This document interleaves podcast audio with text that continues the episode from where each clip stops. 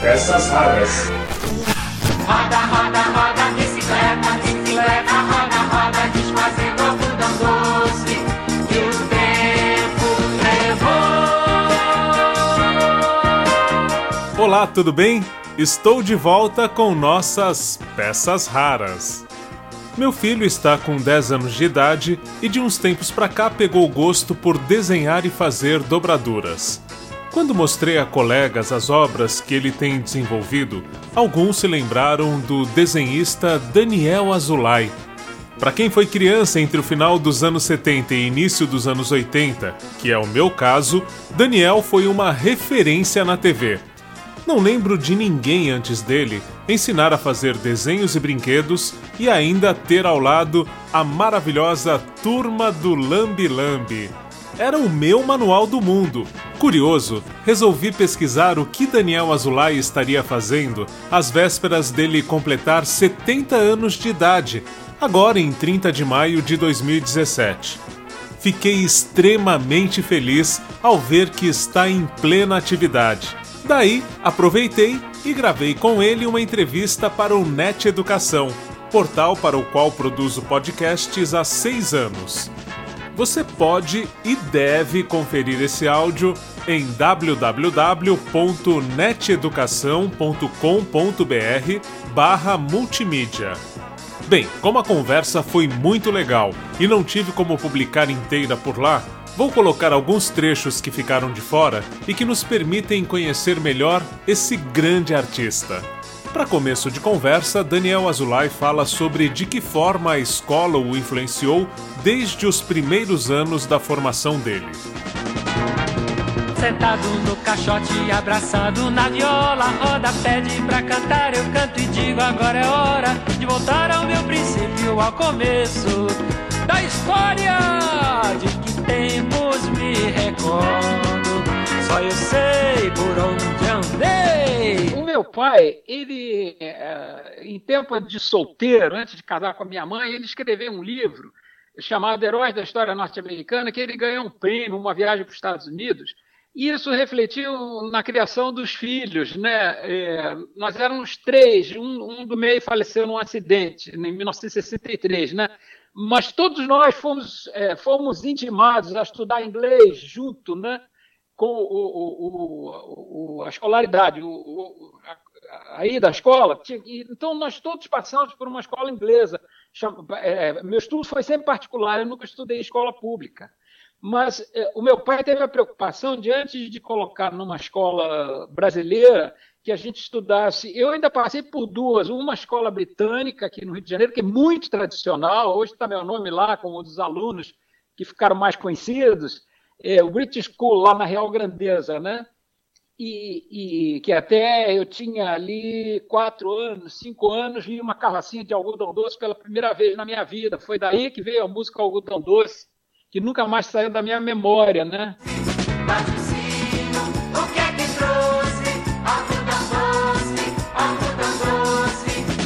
Mas meus pais se mudaram de Botafogo para Ipanema e tinha uma escola americana na rua Prudente de Moraes, Nelson School. Então, depois da escola inglesa, eu fui para a escola americana. Então, eu fui mais fluente em inglês do que em português. Eu fui alfabetizado em inglês e português quase ao mesmo tempo, né?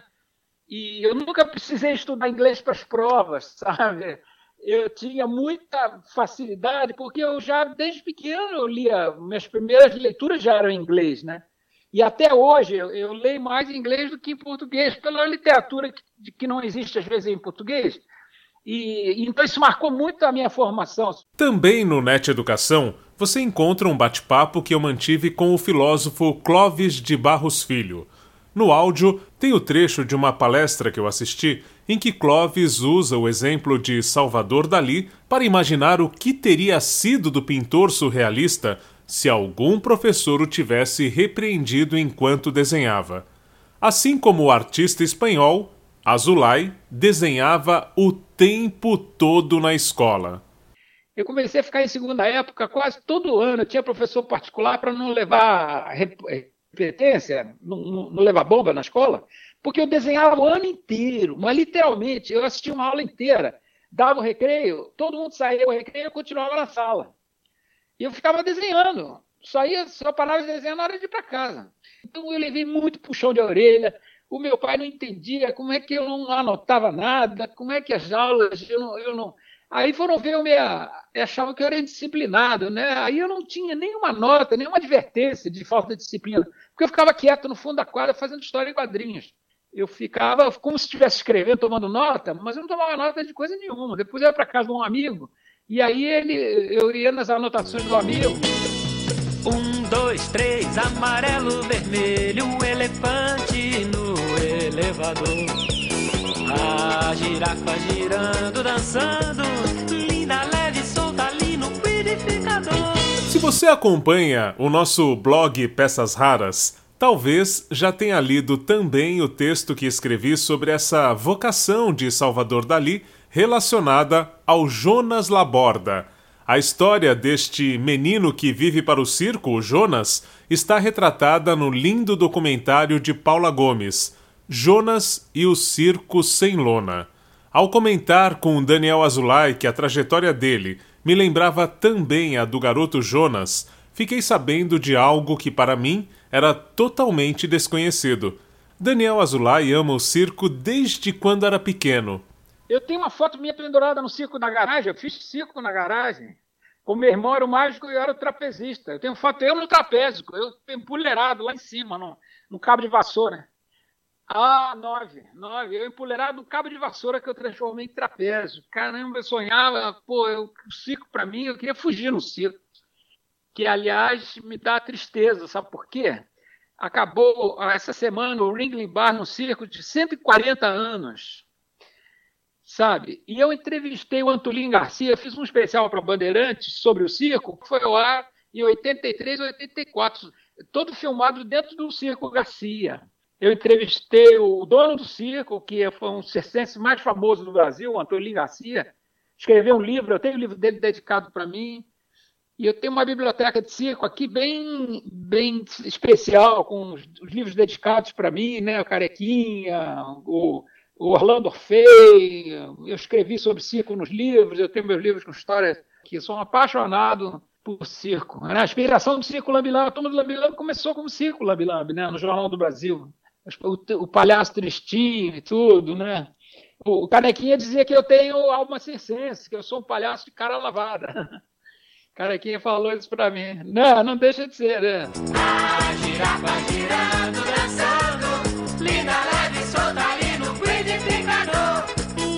com 13 anos, Daniel Azulay participou de um teste na escola que indicou que teria a arte como profissão.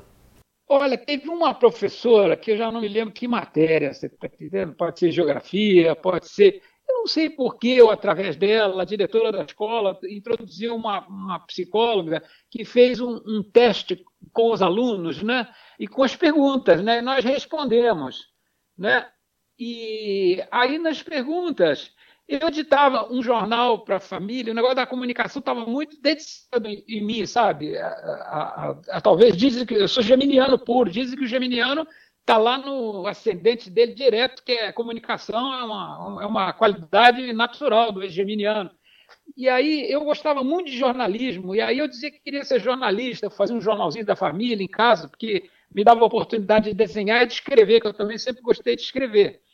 Aí eu disse que queria ser jornalista, mas no resto das perguntas, eu não me lembro o que, que eu respondi, a professora depois marcou um outro dia para fazer uma avaliação e passou para os alunos para dizerem para os pais. Né? Aí eu comentei com meus pais, disse, que engraçado. Eu falei para eles que eu queria ser jornalista. E, ele, e, ela disse, a psicóloga, que eu podia repetir mil vezes que eu queria ser jornalista, mas que eu ia ser artista. Sabe? Que, que eu poderia até fazer alguma coisa ligada a jornalismo, sabe, que é muito engraçado na televisão, meio de comunicação de massa, jornal que eu publiquei história em quadrinhos, eu sempre tive veículos de, de, de comunicação, mas ela disse, mas você é um artista na essência, ela tipo, me deu a entender, nas palavras eu não me lembro exatamente, então essa foi a minha avaliação, que não deixa de ser meio engraçada, né? Daniel Azulay continua na ativa e ensinando desenhos à mão livre para crianças, jovens e professores. Você pode saber mais sobre esses cursos e oficinas na entrevista do NET Educação. Aqui, ó, a mão. Aqui o tórax, né? A parte superior, o tronco aqui, a bacia aqui, né? Cabeça, o tronco e membros vamos fazer perna aqui, joelho assim, tá? Curso, você sabe que começou por causa da televisão, que os pais me pediam, né? Ah, os pais diziam: você não tem um curso para indicar para o meu filho? E não tinha oficina ainda.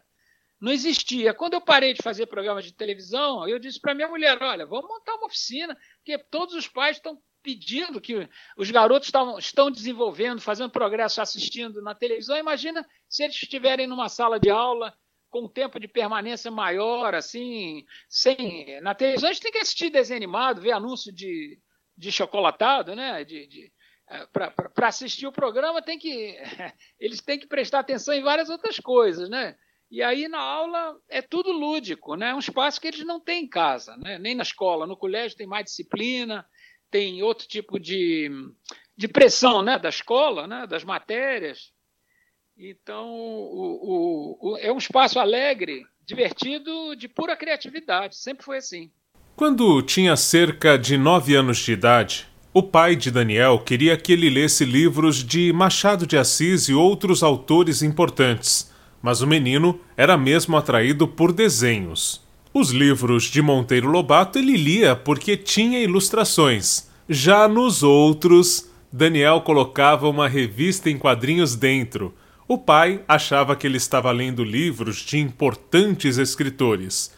No entanto, lá dentro havia sempre uma HQ. Olha, é, tinha Capitão Marvel, que era meu preferido, super-heróis, né? Super-Homem, mas eu adorava também Mickey, tipo Pato Donald, né? porque é uma combinação tão interessante essa da ficção, da fantasia dos bichos que falam, né? E no, no, no meio disso tudo, o Monteiro Lobato, com o, o porco Rabicó, Visconde Sabugosa, é, os animais que falam nas histórias, é uma coisa mágica isso, né? Que, que na vida real a gente sabe que o animal não fala, mas ele sente. Um cachorro, por exemplo, ele pode não falar e nem rir, mas ele pode até sorrir tem gente que percebe quanto o cachorro que está feliz, né? É, é, eu percebo isso. Então, a, a, a, a, literatura tem essa jornada né, mágica né, no mundo da imaginação que a gente passa a ver e sentir a vida também de uma forma mágica e poética, sabe? Por isso que é tão importante a leitura e o desenho na infância. De tanto ler histórias, Daniel Azulay já criou as revistinhas e, posteriormente, livros, principalmente com a Turma do Lambi Lambi. É, uma porção de livros com os personagens da Turma do Lambi Lambi, Bufunfa no Mundo das Cores, que é uma história de ficção de um elefante. Foi o primeiro livro infantil que eu fiz, mas depois vieram uma porção de outros e de, de, é, é de temas da cultura popular, é, Viagens do Professor Pirajá pelo Brasil, que resultou em dois livros encadernados na né? Biblioteca Daniel Zulaia, mas parece uma coleção de livros, né? E muitos estão fora de catálogo, né? As histórias que eu contei no programa foram todas vendidas em coleção de capa dura, encadernadas, né? Eram coleções e, e é, ah, sim, a revistinha começou na Editora Brasil América, passou pela Block, depois ficou dois anos na Abril, né? Foi para Portugal, para Europa, e hoje é objeto de colecionadores. Eu vi uma revista na, no, no, no, Mercado Livre por 150 reais, uma revista da turma do Lambi Lambi. Levei um choque. Poxa, Eu não sabia que era tão valorizada, mas é que realmente tem muito poucas. Quem tem não vende. O desenhista também tem assinado diversas cartilhas com finalidade educativa. Cada cartilha tem um, setor, né? O Denatran tem a cartilha da Operação Lei Seca, que, que é o Soprinho, que eu criei o personagem Soprinho, e, e a Beth Azulay fez as. Minha mulher, ela fez o, o roteiro do, das histórias em quadrinhos e do desenho animado com o seu bafo, que é um personagem que bebe na história e depois ele quer dirigir e as crianças da turma não deixam. A, a revista é uma conscientização né, dos riscos de acidentes, da combinação de álcool e direção. Né? E as crianças aprendem, antes de aprender a dirigir automóvel, elas aprendem que não se deve nunca beber antes de dirigir automóvel. E elas policiam, fiscalizam os pais, né? É uma campanha muito para criança que vai futuramente tirar carteira para já conscientizar nas escolas. E aí o projeto pedagógico acompanha a equipe da Lei Seca, que tem voluntários, que foram pessoas que, de alguma forma, foram vítimas de acidentes de trânsito, né? e elas colaboram com a campanha, são cadeirantes que vão nas escolas distribuir panfletos. E passa-se o desenho animado do Soprim que está na internet. É só botar Soprim e Daniel Zulay, que aparece o desenho animado no YouTube, as histórias em quadrinhos. E essa é uma das campanhas. Aonde o senhor pensa que vai, seu bafo? Eu vou pegar meu carro. Não vai, não. Peguei! Cadê a minha chave? O senhor não fez a mágica de sumir com a cerveja dos copos? Agora a gente tá fazendo a mágica de sumir com a chave do seu carro. Muito bem, crianças. Vocês ensinaram seu bafo. Depois eu levo ele para casa. Quer continuar conectado com Daniel Azulay? Então, ouça onde você pode curtir e compartilhar da arte dele. É, tem o meu site www.danielazulay.com.br que é mais focado nas oficinas, né? Tem, e tem o, o, o, canal oficial no YouTube. A mais, a, a, a, mais dinâmica talvez seja a página do Facebook, né? É Daniel Zulay, que eu apareço com suspensórios e, e, e tem sempre as novidades, os lançamentos né, no, no Facebook. Eu tenho uma página também de arte contemporânea, que é um pouquinho longo. O endereço é www.danielazulay.com.br. Aí tem barra Contemporary Art em inglês, porque ela vai para o mundo inteiro, né? Tem, tem inglês e português, são os quadros, exposições, tá entendendo? Mas não tem a chicória, não tem a turma do Lambi é o trabalho de pintura e de exposições que eu realizo aqui no exterior. Vale como curiosidade para olhar quem quer conhecer mais sobre o lado artístico, né? É, e tem o meu e-mail também, daniel, arroba, Para terminar, Daniel fala sobre o desenho que faz da educação e manda um recado especialmente para os amigos professores. Eu gostaria muito e te agradeço muito a oportunidade de você lembrar dessa mensagem que eu possa dar aos professores, sem, quiser, sem querer ensinar o padre a dizer missa, está entendendo? Que eu não vou ensinar o professor, mas eu queria muito lembrar os professores que eu não preciso lembrar da pressão da vida diária e da, vou falar de sacrifício mesmo, que é ser professor no Brasil, mas que esse sacrifício não deixe o professor de reconhecer que é uma é, um, é, um, é, uma, é uma sensibilidade extra que o professor, o mestre, precisa ter para respeitar a individualidade do aluno, que é algo muito precioso que nasce com ele. A individualidade e uma, uma percepção que às vezes é musical, às vezes é artística no sentido da dobradura, que aquilo representa para ele um, uma descoberta, um, um, uma experiência que ele, ele, tem necessidade de dobrar aquele papel, tá entendendo? Ele vai fazer outras coisas a partir daquilo. O John Lennon foi um aluno dificílimo, o Albert Einstein foi um aluno dificílimo. Eu fui um aluno super comportado, mas ausente, porque eu só ficava sonhando, a minha cabeça, a minha dificuldade não era nem de, de, de, de falta de competência, mas era porque eu tinha uma. Como é que eu vou chamar isso? Uma, uma, uma percepção é, de sensibilidade predominante que, como desenhista, era mais visual. Eu, eu ficava olhando para o professor, mas ficava imaginando um desenho ali. Está entendendo? Quem nasceu para música, ele está olhando o professor e está ouvindo uma música, ele está lembrando de algo, de um som. O ouvido dele, a percepção auditiva é maior. Então, isso não significa que ele seja disciplinado ou que ele seja displicente no sentido negativo, né? É, ele, ele, ele não está ausente porque ele quer. O, é uma coisa um pouco orgânica, né? Do, do organismo dele.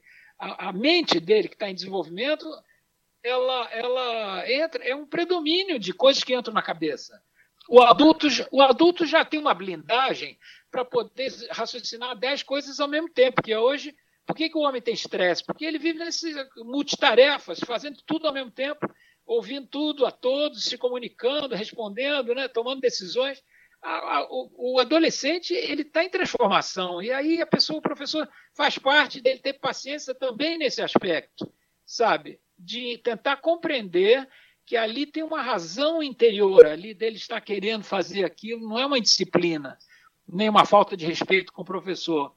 Aquilo é uma coisa que chamou a atenção ele no momento, né? Se ele começar a cantar de repente, sabe? De repente esse garoto quer tanto ser cantor que ele já está cantando sem saber por que ele está cantando, né?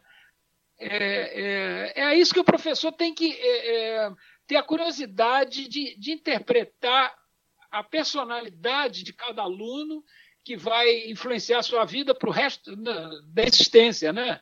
E não pode, a professora não pode ajudar a criar um trauma ali, sabe? Sem necessidade de reprimir uma manifestação, sabe? Que ele poderia conversar com ele sobre o que, que ele está fazendo, por que, que ele pegou o papel, fala aí para mim, conversa com ele, né? É mais, é mais fácil para o professor usar o autoritarismo e mandar calar a boca, mandar sentar, mandar parar de desenhar, mandar parar de dobrar, do que chegar e conversar com ele depois da aula sozinho.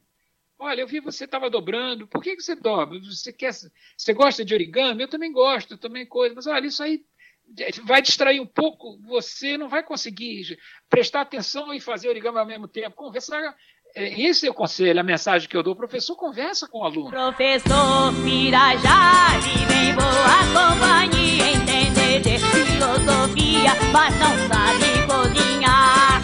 Lá, lá,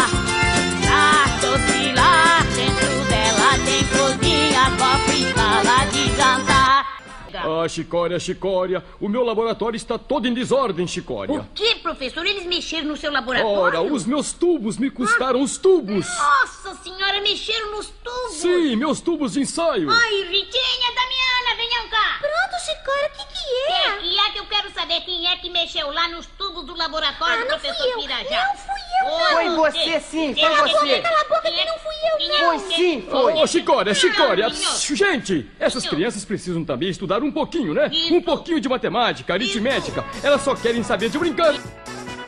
Parabéns pela NET Educação, o trabalho todo aí, que é fantástico. Vou conhecer mais. Sentado no caixote, abraçado na viola, roda, pede pra cantar, eu canto e digo agora é hora de voltar ao meu princípio, ao começo da história de que tempos me recordo. Só eu sei por onde andei, é pena que hoje acordo pra contar o que sonhei. Corre, corre,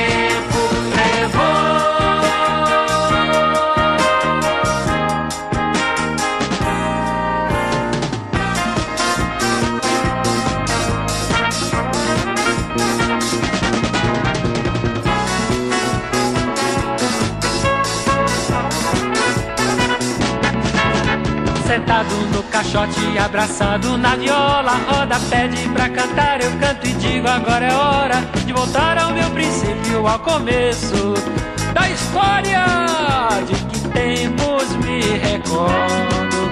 Só eu sei por onde andei, é pena que hoje acordo pra contar o que sonhei.